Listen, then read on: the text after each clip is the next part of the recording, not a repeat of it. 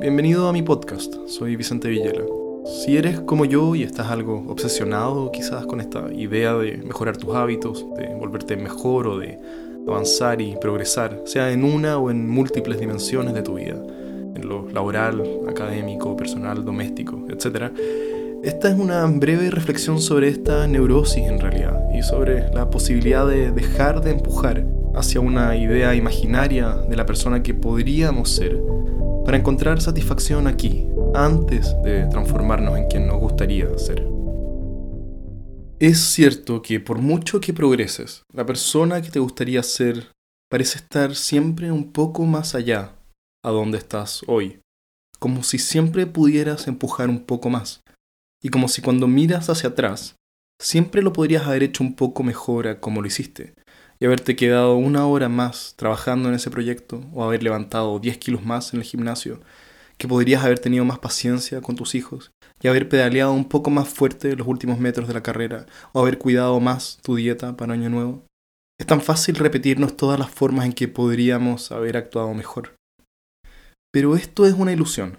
Aunque pensar de esta forma puede ser útil para corregir errores y mejorar en el futuro, estos escenarios imaginarios, donde hicimos las cosas mejor a como realmente actuamos, son una fantasía. Lo cierto es que en cada momento hicimos lo mejor que pudimos, dadas nuestras circunstancias. Dada la configuración de nuestro cerebro y el ambiente en el que estábamos, no importa de qué experiencia estemos hablando, simplemente hicimos lo mejor que pudimos, por mal que hayamos actuado. No podrías haberte resistido a esa donut. No podrías no haber perdido la paciencia cuando tu hijo se lanzó al suelo en la mitad del pasillo del supermercado y no podrías haber entregado a tiempo el informe que entregaste tarde. Simplemente actuaste como un cerebro como el tuyo en ese momento responde a las demandas que lo rodeaban. Sí, hoy puedes mirar esas situaciones y repensar cómo te gustaría actuar en el futuro cuando algo similar se repita. Pero el pasado es el que fue y no el que te hubiera gustado que fuera. El que tantos de nosotros pasemos tanto tiempo lamentándonos por cómo podríamos haber actuado es una recurrencia mental de lo más común, que nos mantiene en una perpetua insatisfacción con lo que hemos hecho. Esta es la receta perfecta para nunca ser feliz y vivir en un pantano de lamentos y autocrítica. Si eres como yo, conoces perfectamente bien este pantano. Este es quizás el modo de rumiación favorito de mi mente.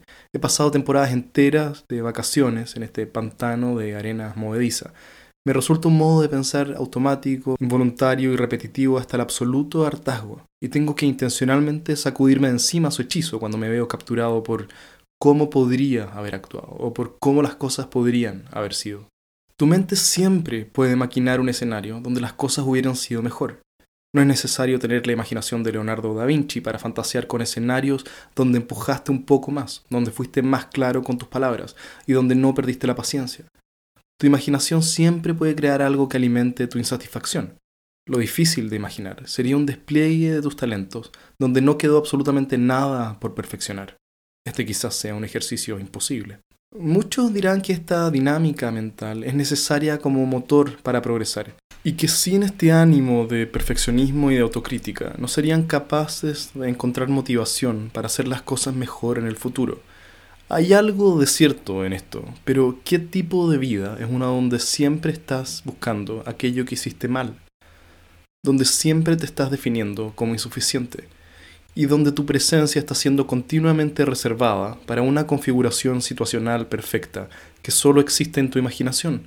¿Encontrarás en algún momento, fuera de tus fantasías, presencia y satisfacción? De nuevo, sí, este patrón rumiativo tiene utilidad, identificar qué hiciste mal y qué mejorar en el futuro. Pero pasado ese punto, la insistencia por repetirte incontables veces todo lo que te falta por mejorar es poco más que autotorturarse. Por lo demás, probablemente la persona que te gustaría ser sea también alguien capaz de encontrar presencia y satisfacción, aunque sea a medio camino, todavía en rumbo, imperfecto, sucio, en medio de la tormenta, y aquí muchos habitamos una paradoja perversa. No te puedes sentir a gusto con tu situación actual, pero te gustaría poder hacerlo. Y en cuanto más fuerza haces para sentirte a gusto, más te alejas de esa presencia libre de ansiedad que buscas.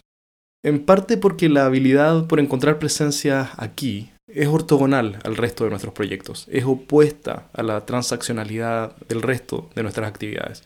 Prácticamente todos nuestros esfuerzos son por algo a cambio, Trabajas por un ascenso, haces dieta para bajar de peso, Pero es posible revertir esta dinámica y sentir que has llegado antes de cualquier meta y encontrar satisfacción así. Lo cierto es que siempre quedarás corto, siempre te faltará terreno por cubrir, detalles por perfeccionar, aspectos por mejorar, un porcentaje de grasa corporal por ajustar, dinero por ganar, y aún así es posible encontrar presencia y satisfacción aquí, donde sea que estés, antes que ninguna de estas cosas sean alcanzadas, sin ser displicente con el proyecto por una mejor versión de ti mismo, sino que entendiendo la vida como un proceso, que donde sea que estés hoy, es tu realidad en este momento, y que si no encuentras presencia aquí, difícilmente la encontrarás más adelante. El horizonte donde está la persona que te gustaría ser es más un faro para orientarte que un destino al que arribar.